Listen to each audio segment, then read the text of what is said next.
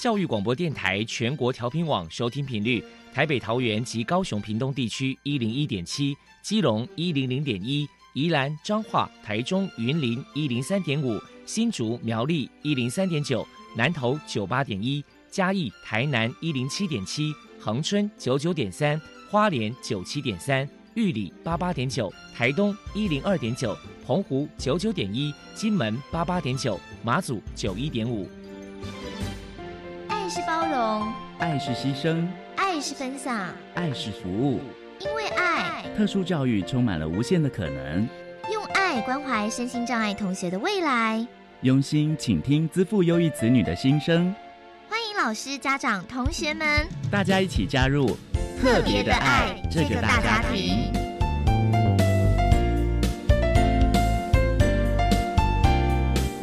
本节目由教育部学生事务及特殊教育司指导，国立教育广播电台监制。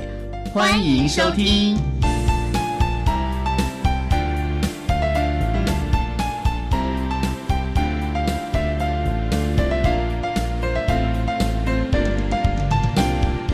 因为爱，我们在空中相会。欢迎您再度收听《特别的爱》，我是小莹。这个节目在每个星期六和星期天的十六点零五分到十七点播出。在今天节目中，为您安排三个部分。首先，在“爱的小百科”单元里头，波波将为您安排大树抱抱单元，为您邀请彰化县生辉协进会的监事张美丽张监事，为大家说明了听障儿家长教养的经验，希望提供家长老师可以做参考。另外，今天的主题专访为您安排的是“爱的搜寻引擎”，为您邀请国立台南大学附属启聪学校高职部的心理咨商教师陈小婷陈老师，为大家说明建构正确的学习观念，谈高中教育阶段听觉障碍学生教学的策略以及生涯规划的重点，希望提供家长老师可以做参考。节目最后为您安排的是“爱的加油站”，为您邀请国立高雄师范大学特殊教育学系的教授朱淑玲朱教授为大家加油打气喽。好，那么开始为您进行今天特别的爱第一部分，由波波为大家安排大树抱抱单元。大树抱抱，特殊儿的父母辛苦喽！我们将邀请家长分享教养的技巧。情绪舒压、夫妻沟通、家庭相处，甚至面对异样眼光的调试之道。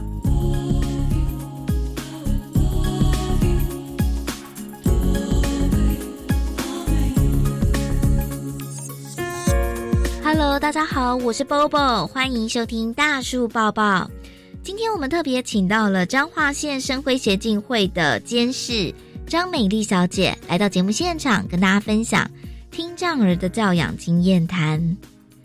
张小姐的小孩陈燕今年是国二学生，是重度的听障儿。从小呢就装了人工电子耳，非常的喜欢画画又乐观。曾经在一百零九年的时候获得总统教育奖的肯定。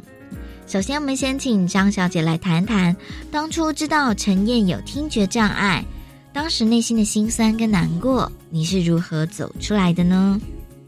其实医生无情的宣布孩子是一位极重度听力障碍的时候，当下手中还抱着稚嫩的幼儿，然后泪水都已经滴在他稚嫩的脸庞上面了。当我们走出医院的时候，其实我们夫妻俩已经泣不成声了，更不知道如何告诉年迈七十岁还有日夜盼望金孙的公公。知道结果了这几个月，其实我们的眼前是一片茫然无助。而且惊慌失措，每到夜深人静的时候，两行泪水就是止不住，担心到我连乳汁都停止分泌了，心里面一直想说这件事情怎么会发生在我身上，甚至一度觉得自己很倒霉，真的无法相信，一直在期待着奇迹，最后连求神问卜的事情样样都来，所幸家人还有一些亲朋好友的支持，当时呢，他们也适时的点醒了我。遇到问题就要赶快解决，毕竟这是已经成为事实的事了。于是我们夫妻俩决定就赶快收拾不必要的情绪，也不要再浪费时间沉溺在这个地方了。只有勇敢的面对，还有解决问题，才是对孩子最大的帮助。有了家人的支持，所以我在疗愈的过程中，虽然非常非常的辛苦，但是却不孤单。为了家中的宝贝儿子，张小姐投入了许多的心血跟努力。谈谈当初有寻求哪一些组织机构的帮忙呢？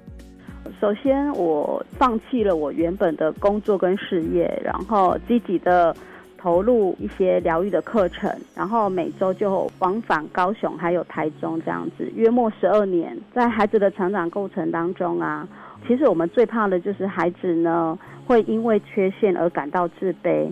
所以呢，常常就提醒自己一定要多建立孩子的自信心，肯定自己，然后找出孩子的亮点，把握一些学习的黄金时期。最重要的就是加入了一些支持性的团体，让孩子在最舒适的环境下能够轻松的学习，让孩子呢在学习上不孤单。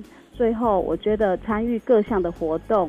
也可以提早让孩子呢接触社会的百态，所以呢，我真的衷心的非常感谢彰化生辉啊、雅文基金会、还有妇联基金会以及儿童慈善基金会这些支持性的团体，帮助孩子在成长过程中得到非常多的支持还有爱。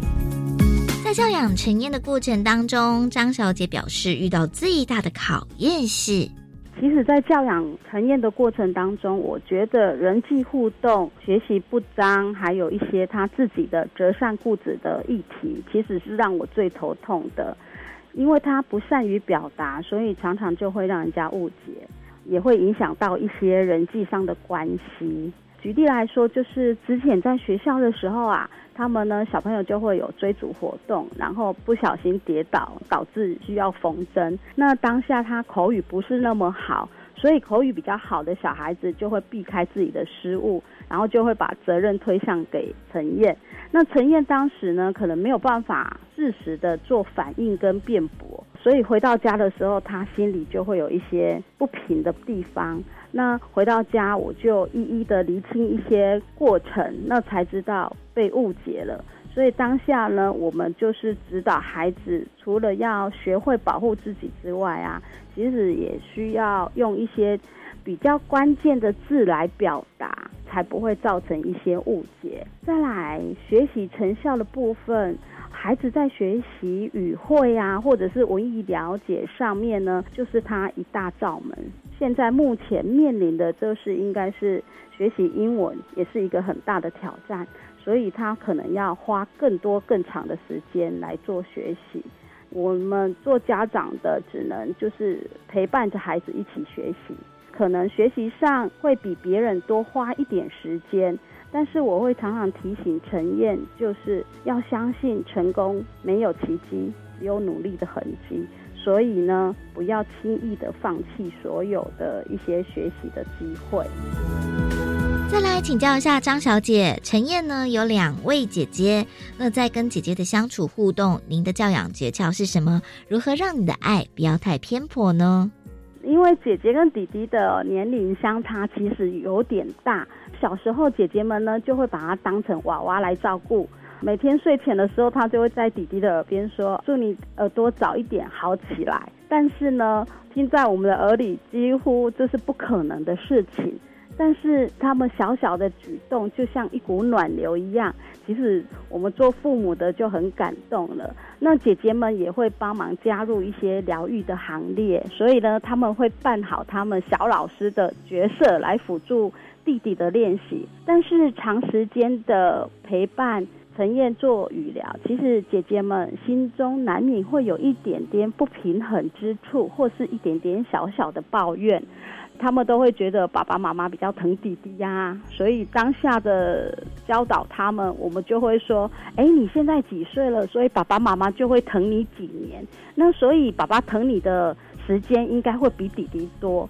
当时因为姐姐们比较小，所以他们也就欣然接受了。但是年纪大了，这些言语应该算是不敷使用了。所以呢，在教养上，我也适时的做了一些更正。我会特意安排一个叫做专属时光，就是这个时光呢，就是让姐姐感受到这个时光是我们爸爸妈妈专门为他设计的专属领域，然后呢，所有的活动换成爸爸妈妈跟弟弟来配合姐姐们。接下来呢，我们也会约定一个时间玩一个叫做真心话大冒险。只能借由这种活动啊，可以比较了解到姐姐们的需求。然后呢，我也是要让姐姐们了解爸爸妈妈的一些为难处。透过这个活动，其实呢，可以让我更醒思对他们的一些疏忽的地方，然后一点一滴的慢慢修正到我们全家人都可以接受到的一个模式。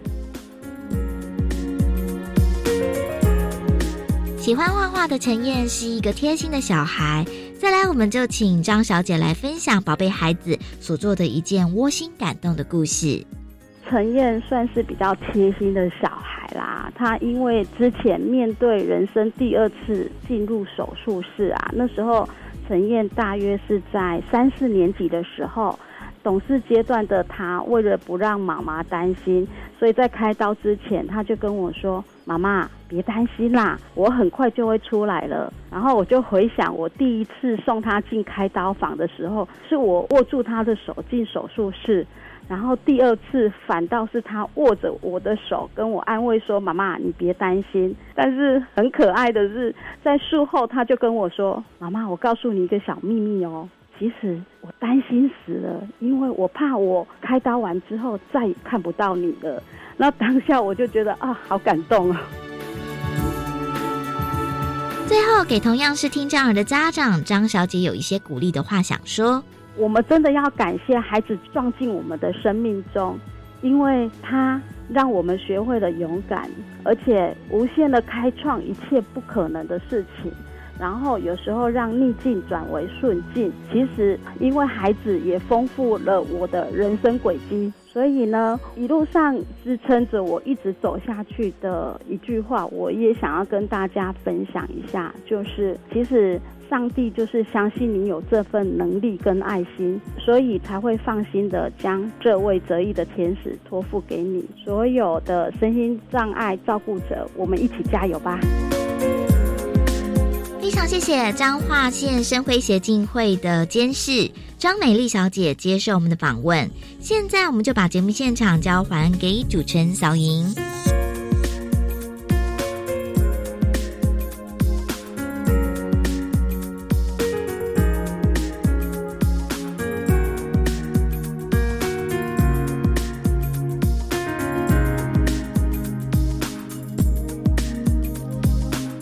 谢彰化县生辉协进会的张美丽监事以及波波为大家分享了听障儿家长教养的经验，希望提供家长老师可以做参考。您现在所收听的节目是国立教育广播电台特别的爱，这个节目在每个星期六和星期天的十六点零五分到十七点播出。接下来为您进行今天的主题专访，今天的主题专访为您安排的是爱的搜寻引擎。为你邀请国立台南大学附属启聪学校高职部的心理咨商教师陈晓婷陈老师，为大家分享建构正确的学习观念，谈高中教育阶段听觉障碍学生教学的策略以及生涯规划的重点，希望提供家长老师可以做参考喽。好，那么开始为您进行今天特别的爱的主题专访，爱的搜寻引擎。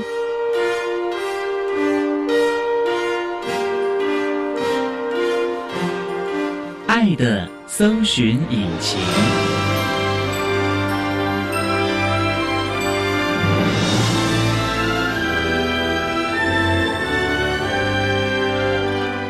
今天为大家邀请国立台南大学附属启聪学校心理咨商教师陈晓婷陈老师，老师您好。主持人好，各位听众大家好。今天啊，特别邀请陈老师为大家来说明建构正确的学习观念，谈高中教育阶段听觉障碍学生教学策略以及生涯规划的重点。那首先呢，要请陈老师为大家来介绍国立台南大学附属启聪学校是在台南什么地方？我知道你们好像有两个校区哦，是我们有两个校区。为什么要分两个校区呢？这样子行政的资源呢，甚至校长就要两边跑了耶。是我们在一九八五年，主要是因为台南校区校地不太够，行政区跟大孩子搬到新化，所以我们国中部跟高职部的孩子在新化。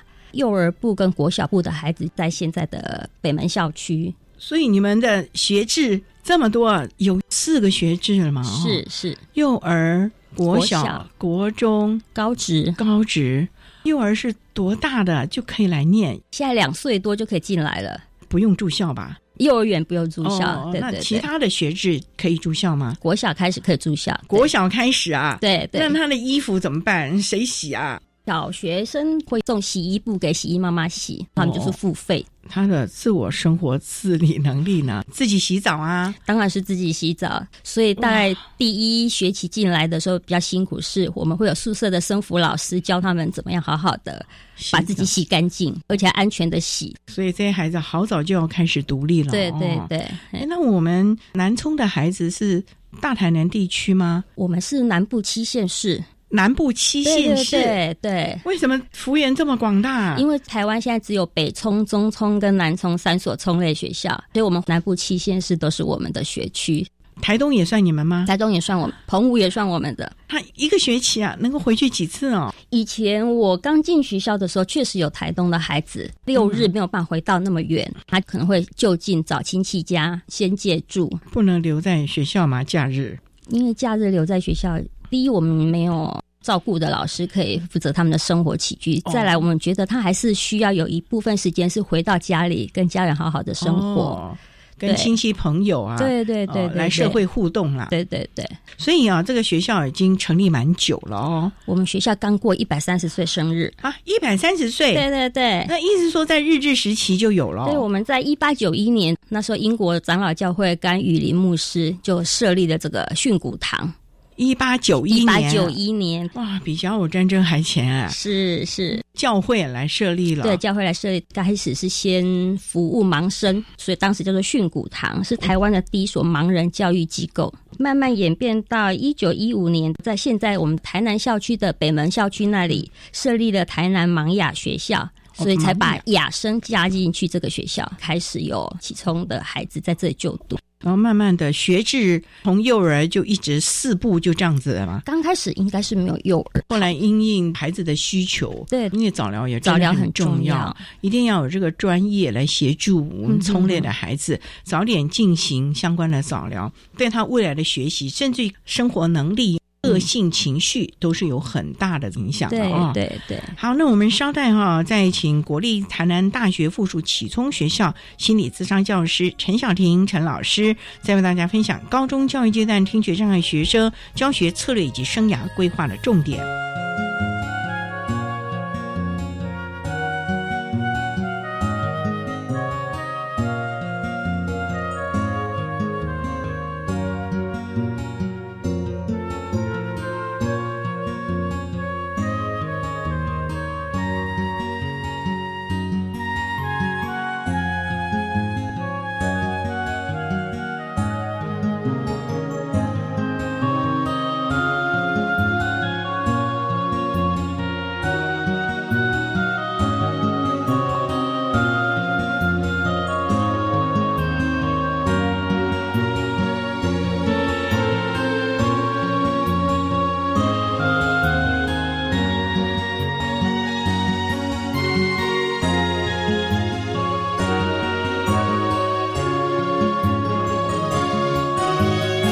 电台欢迎收听《特别的爱》。在今天节目中，为你邀请国立台南大学附属启聪学校心理咨商教师陈小婷陈老师，为大家说明建构正确的学习观念，谈高中教育阶段听觉障碍学生教学策略及生涯规划的重点。那刚才陈老师为了简单的介绍了国立台南大学附属启聪学校的相关资讯，那想请教老师，你从事教学的工作大概多久了？从八十四年到南大附中，到现在已经迈入第二十七年了。哇，看不出来耶，老师，你当初就是学心理辅导的吗？我当初学的是青少年儿童福利，刚好就针对这样。对对，而且我也修了辅导学分，所以就符合资格考试，就进来从事辅导工作。哦、怎么没想要走医疗体系，或者是所谓的社服体系、呃、嗯、教育体系了呢？是我第一个工作，真的是在社服体系。哦那有没有什么不一样啊？服务的对象其实一样都是身障的孩子哦，但是我第一个服务的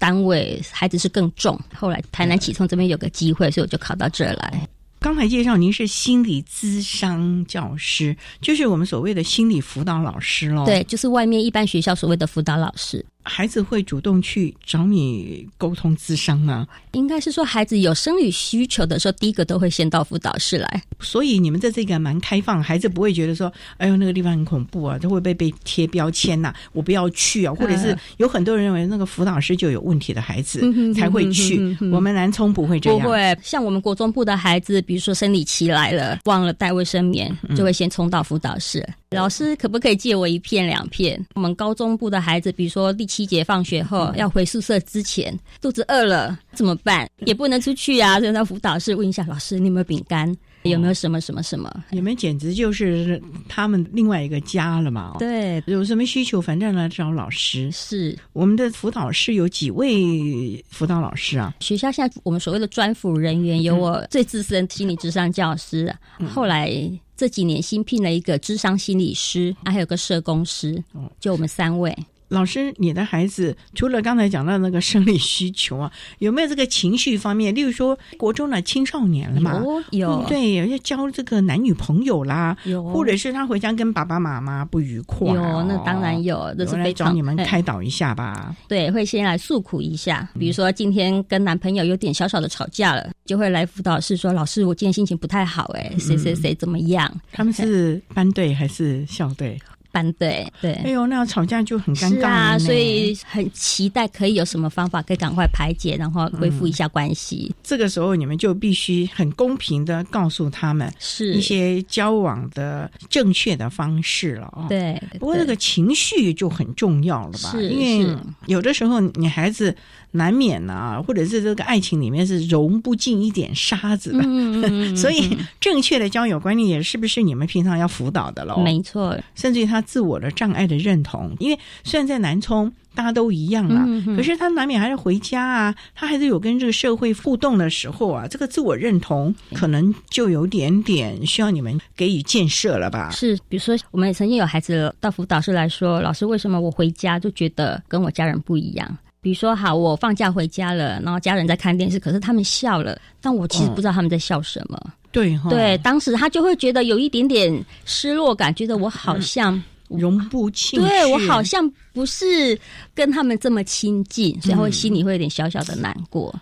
对，所以我觉得这也是我们这群孩子啊。因为他们外观哦，真的跟一般人一样，就真的听不到。可是听觉是我们在人际互动，甚至于学习人我关系一个很重要的一个能力了。是，所以这个部分呢，真的是很需要像陈老师这样的专业的老师给予适时的辅导，协助他们陪伴他们走过这一段了啊。是是。好，那我们商量哦，再请国立台南大学附属启聪学校的心理咨商教师陈小婷陈老师，再为大家分享高中教育阶段听。学障碍学生教学的策略以及生涯规划的重点。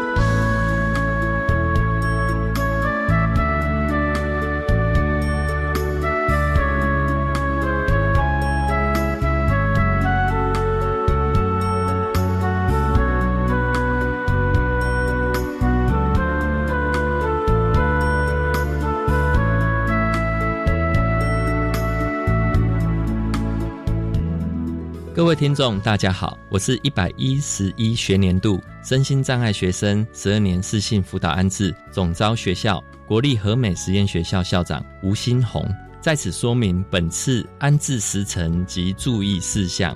我们在一百一十年十一月十五日公告简章，一百一十年十二月三十日公告开缺名额，一百一十一年一月三日至一月十七日。进行自愿试探选填，一百一十一年二月十六日到二月二十四日进行试性辅导安置报名工作。谢谢大家。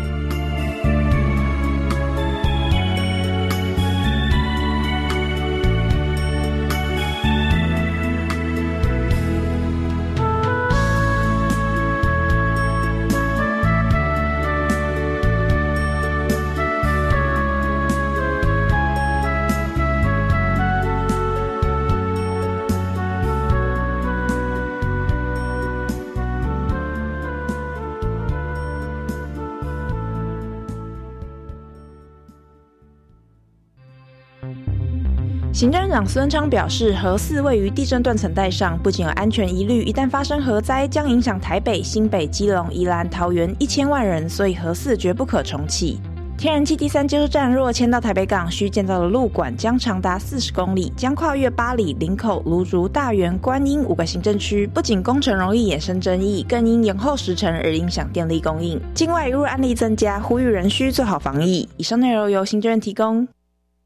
Cool English 英语线上学习平台有高中职教育专区哟，很棒哦！里面有什么学习内容呢？除了有有趣而且多元的英语线上课程，还有各种版本教科书补充包，以及应届学测、只考试题，内容丰富而且全部免费。哇！孩子要国际化，就可以随时随地上网学英语喽。没错，就是这样，强化英语能力才能迈向国际。好哦！以上广告由教育部提供。乖孙啊，我流鼻水拍卡球，阿替我摕点回感冒药水给我食。阿公买啦，感冒有真多镜头，感冒药水内底药的成分足复杂诶，卖家叫我白食，咱来去看医生。阿天回药啊足有效的啊。阿公你进前的镜头无共，咱来看医生啦。好啦，无你带我来去啦。提醒您：生病看医师，吃药问药师，正确吃药不乱买，健康生活才精彩。台北市政府卫生局、台北市立联合医院关心您。管那么的水，落嘎西木啊！大家好，我们是欧开合唱团。您现在收听的是教育电台。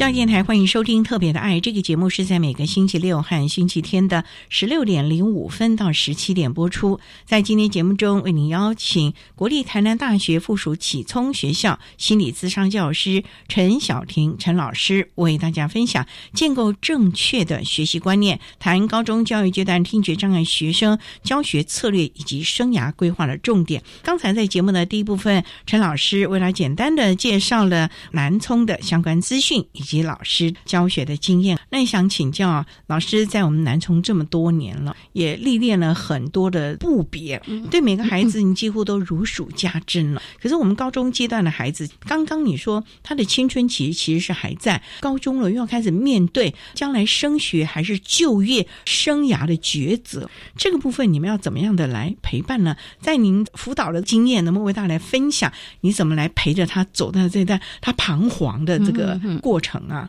比如说像我们高一的孩子刚进来的时候，他真的是不知道自己到底喜欢的是什么，所以我们高一上学期是有很多的职业探索课程。探索的过程中呢，我也会加入职业评量的测验。他除了探索之外，我也会加入比较客观的测验工具。让孩子找到真的自己专长、自己喜欢的东西是什么，然后去印证他上课的东西跟他测验出来的结果解释是不是符合，是从这样开始做一个初步的职业探索。不过陈老师，您说高一就开始做这个，不是南充的孩子直升上来吗？对，那有没有其他本来是融合的，到了高中阶段，他觉得他可能还是到特殊教育学校得到的服务更多呢？是是，没有错。我们高一其实有一部分孩子就是从外面。的转学生对转学生转过来的，那这样的职涯探索甚至于测验，真的有用吗？我们的孩子，我觉得他们的先辈知识可能也不是很够，对职业的了解也不是很充足，所以势必要很多的学习经验。才去试试看，我这个东西是不是会，我是不是可以，我是不是喜欢？我觉得这个是一个很长的过程，所以我们学校就花了半年的时间，让孩子在各个科目领域去探索。半年的时间结束了之后，孩子有没有具体的方向？这个部分应该不是只有孩子们吧？有没有也跟家长讨论？因为其实台湾的家长哦，还是蛮爱帮孩子做决定的。就是孩子再怎么有兴趣，有时候家长会考量到，哎呀，未来生活的稳定。定，或者是他如果要升学的话，哪一个科目可能将来找工作比较好做？对我们部分的家长确实也很担心，所以也会很主动的跟老师或者是打电话到辅导室来讨论。但其实我们有。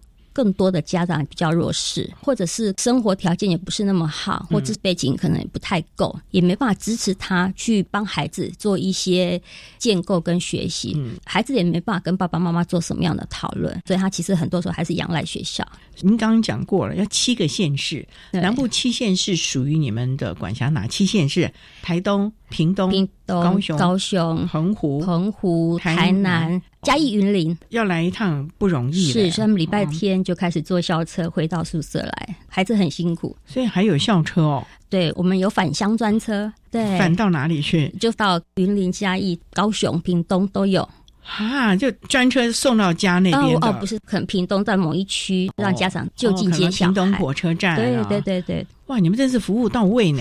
不过这样也比较安心吧？对，啊，其实也是鼓励他们出来上学。可是将来的行动能力也是很重要，这个部分你们有没有开始训练？我们也常常也在说啊，其实你像特殊教育学校，它其实是把这孩子圈诱在这个算是有点半隔离的环境。平常的，老师啊看到就是这些同学，搞不好他从幼儿园就一起跟他同班，一直到。高中哎，看来看去就是这些，他没有办法去跟外面互动哎。你们有没有让他们去多一点交友圈啊？所以我们很鼓励孩子，特别是寒暑假或者是周末六日，家里就近的，比如说生辉协进会，各地都会有生辉协进会都有办活动，老师们也都会派一个小功课，比如说让家长这个礼拜带着孩子去社教馆、去图书馆看一看家里就近有什么样的公共设施，其实也是增长他们一些知识，然后也跟社区做一些连接。对，这很重要，因为这些孩子将来很可能还是要回到他的原生家庭。居住地，所以他当然要了解社区了，要知道社区的一些互动啊，好歹邻里长啊、村长他得知道，或者是这个社区有一些什么样的文化特色啊、物产特色啊，是不是观光景点啊？是啊，有些什么样的产业类别，他可能都要了解一下吧。对，其实这也是帮助他对一些职业的认识跟探索。那我们南充的孩子是就业比较多，还是升学比较多啊？这几年大概都一半一半，一半一半的。对对对对对。那他们升学的话，到高等教育阶段适应的好吗？因为高等教育阶段那个资源教室，它只是提供支持服务，可不像你们哦。高中以下那是手把手的服务到位啊，甚至于他还没有要求，你们就已经送到面前了。是是是。那他要主动寻求，要知道。求助啊，要自我去表现呢，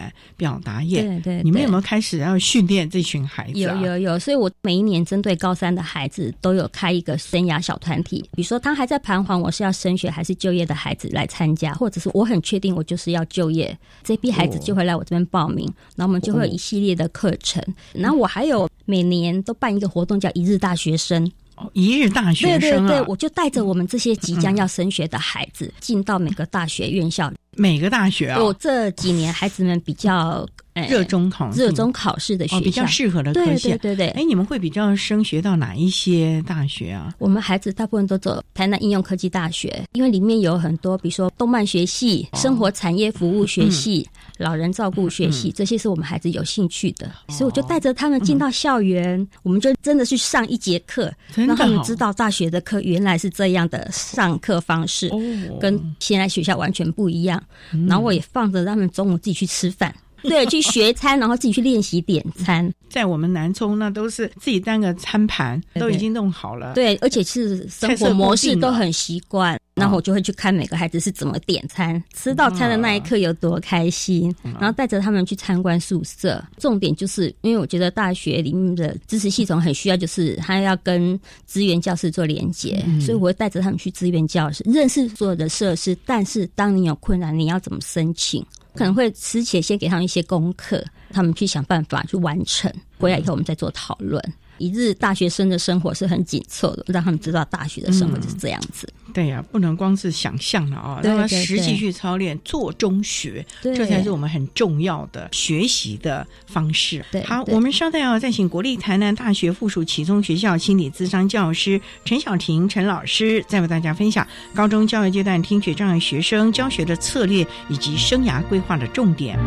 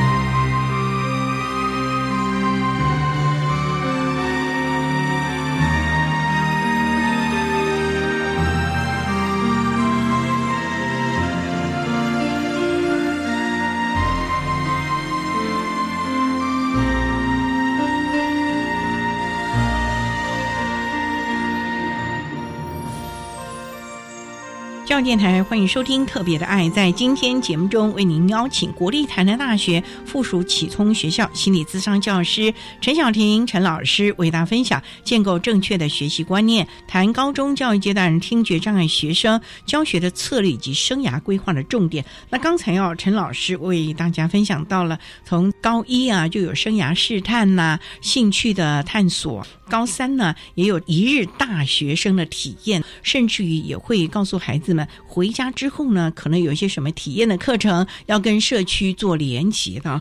不过我也很好奇的，就是我们听障的孩子在人际的沟通方面是有他的弱势的，因为就像您刚才提到了，孩子回到家。全家人看电视看得好开心，可是因为他没有声音，他也不知道到底笑点是什么。甚至于我们在讲的很多的语言呢，它是有特别结构的，或者是因为文化，所以有一些不同的意涵的。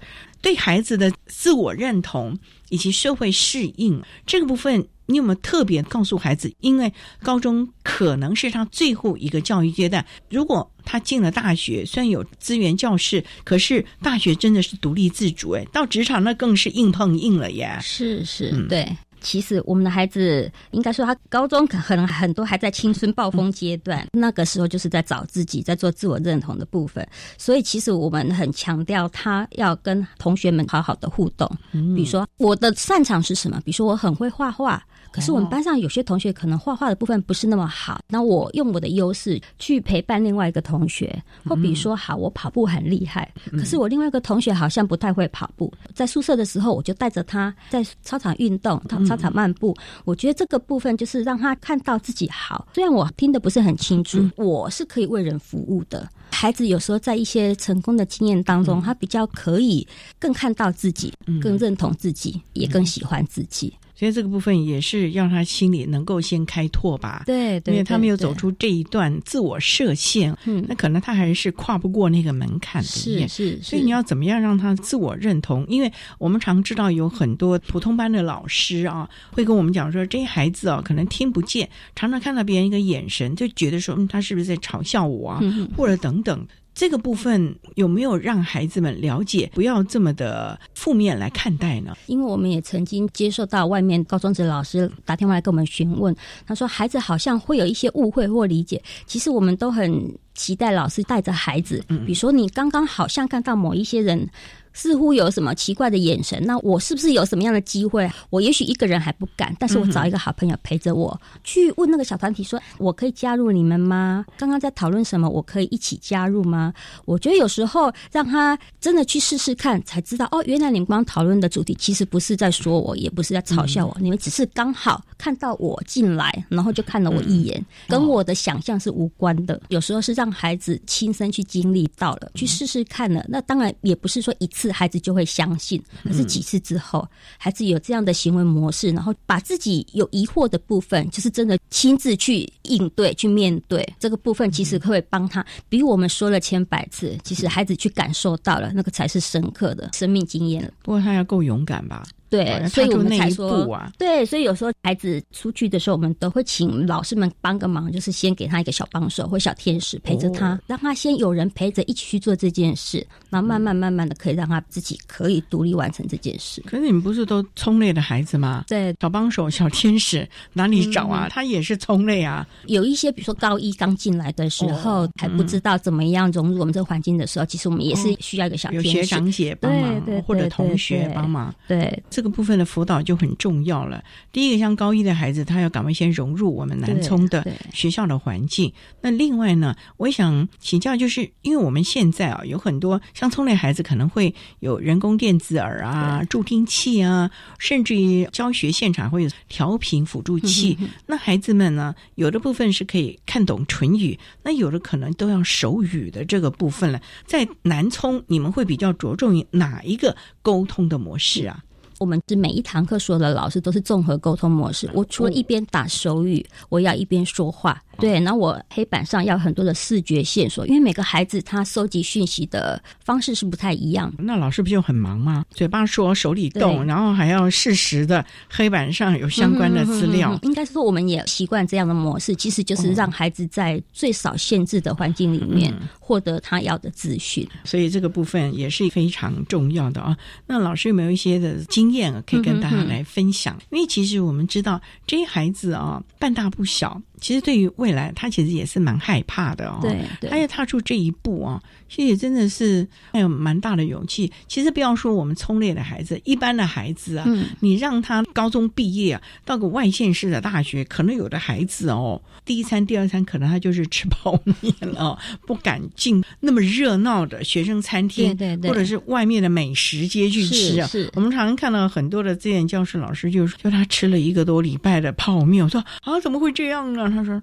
他不知道怎么去点餐，对，不知道什么，所以这个其实你们也会慢慢的训练吧。对对对对，其实对，就像刚刚志远老师讲到说，他吃一个礼拜的泡面，其实我们有一些孩子进到大学，比如说有几个很害羞的孩子，我还去追踪说，那你这半年在大学过得好不好？他跟我说，老师，我吃了一整年的小七。小七呀，对，因为对，因为小七最方便是我东西拿了，然后哔哔，或者是上面看到荧幕多少钱我就给钱，我其实不需要跟人家做沟通互动，我就买到了我要吃的东西。可是这样子就没意义啊！对对对对，那如果孩子跟我们讲了这样的困难，我们就会跟资源教室的老师反映，那希望老师可以在某一些活动上，或者是某一些生活上可以多协助。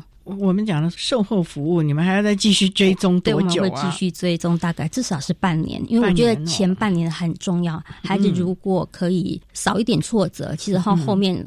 往下走，成功毕业的几率就会高一点。对，这点非常的重要了。不管是升学或者是职场了啊。对对。好，我们稍待再请国立台南大学附属启聪学校心理咨商教师陈小婷陈老师，再为大家分享高中教育阶段听觉障碍学生教学的策略以及生涯规划的重点。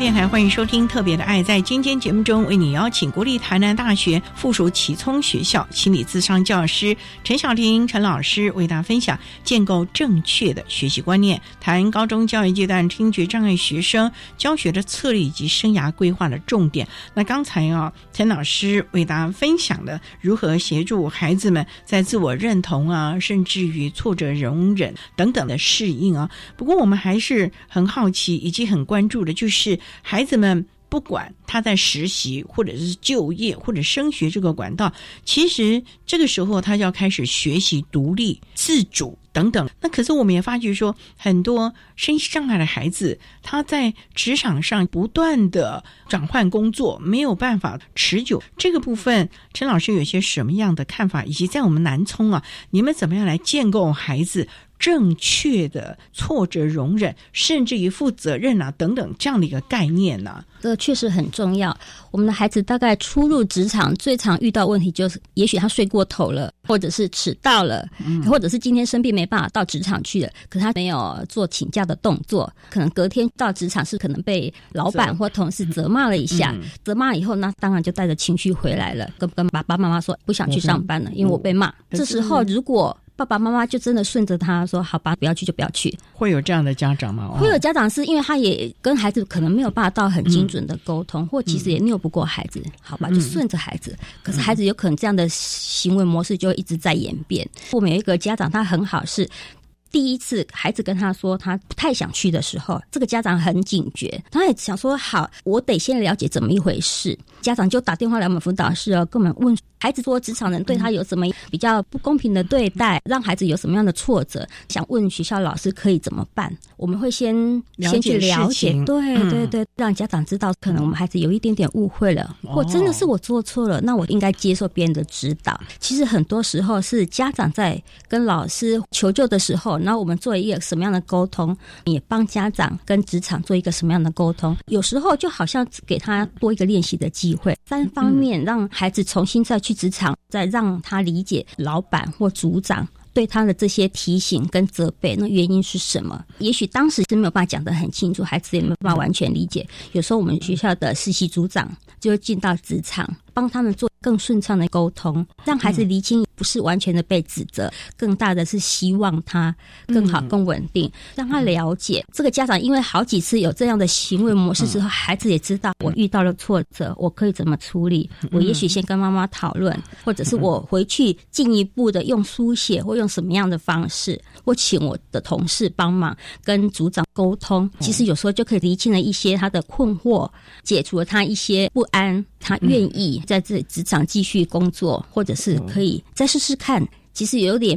半推半就的方式，让他继续往前，而不是随便就放弃。解决问题的能力哦，也是可能要提早告诉孩子的。遇到事情不要退缩，对，要先想方设法怎么去处理这个误会，解决，看看有些什么样的步骤了。对，而且这个在学校有教吧。应该是说，我们有很多的宣导课程，或我们的班会，或者是我们辅导室办的一些团体活动，就是训练孩子，他可以去处理、应应自己的生活困难。我们一直有在训练跟教导。当然，这些啊都是我们帮孩子行塑的能力。不过，其实最重要，老师在我们南充这么多年，尤其对我们聪烈的孩子辅导啦、心理这个层面，你觉得要特别提醒的，或者是家长、老师在面对我们聪烈孩子的时候，有什么样特别着重的部分？例如，可能是心理。你的自我认同啊，能力的养成，促成容忍度啊，还是人我的关系呢？可能是男女的交往、感情的这一个部分了呢。其实我们从很小就跟家长沟通模式是希望家长可能每一天孩子回家都可以好好的跟孩子了解今天在学校做了什么事，有什么愉快的经验，有什么不愉快的经验，不愉快的经验你当下是怎么处理的？也许孩子没处理。他就这样放着，所以他就放着情绪，也放着不安，也没有学会新的技巧，就这样回家了。所以，其实我们希望家长可以跟学校一起合作的是，每天可以在这些生活事件中不断的跟孩子讨论、做练习。有时候小小孩也许还不太懂，但是我就是示范，或者说用什么样的，也许用绘本，用什么样的媒介，让他知道原来是可以解决方式。我一不通了，我可以找二、找三，我可以有很多的方式。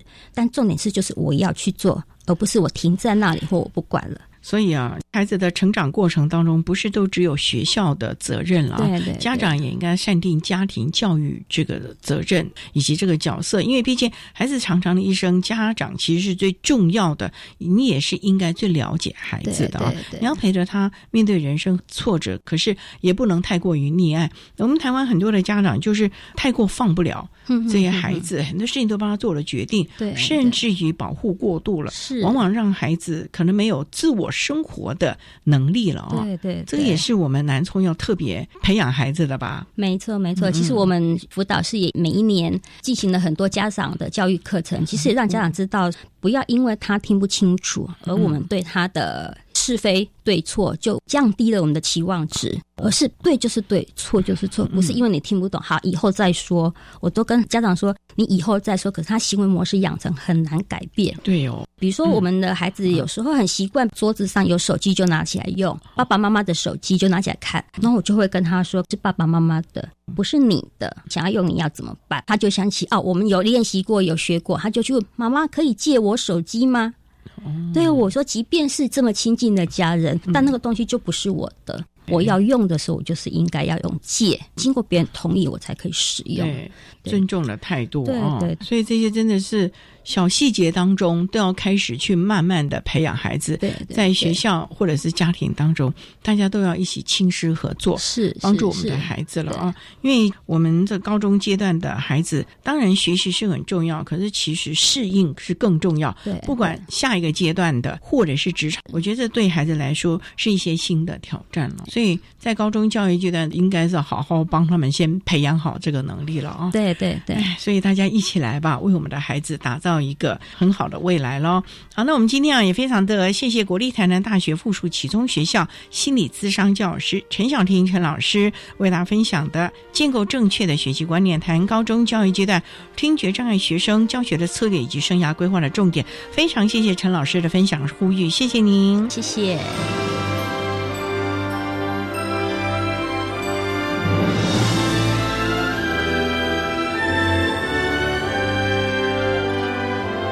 谢谢国立台南大学附属启聪学校高职部的心理咨商教师陈小婷陈老师为大家分享了高中教育阶段听觉障碍学生教学的策略以及生涯规划的重点，希望提供家长老师可以做参考。您现在所收听的节目是国立教育广播电台特别的爱节目，最后为您安排的是爱的加油站，为您邀请国立高雄师范大学特殊教育学系的教授朱淑玲朱教授为大家加油打气喽。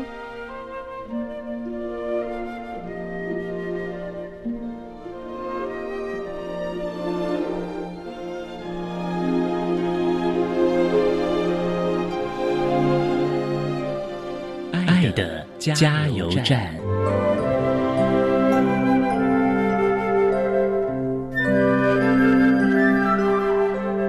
我是国立高雄师范大学特殊教育学系的朱老师。对于听觉障碍学生，我有一份期待，期待你们对于。看到的事情，能够勇敢的提出疑问，说出你自己的想法。对于听不懂的事情，或者是听不清楚的事情，勇敢的去问，勇敢的去追求你自己的兴趣，勇敢追求你自己想要做的事。不要忘记一件事：你的父母、你的师长、你的同学、你的朋友。都是你非常重要的支持，请善用这些支持，替你的人生开创一个快乐的未来。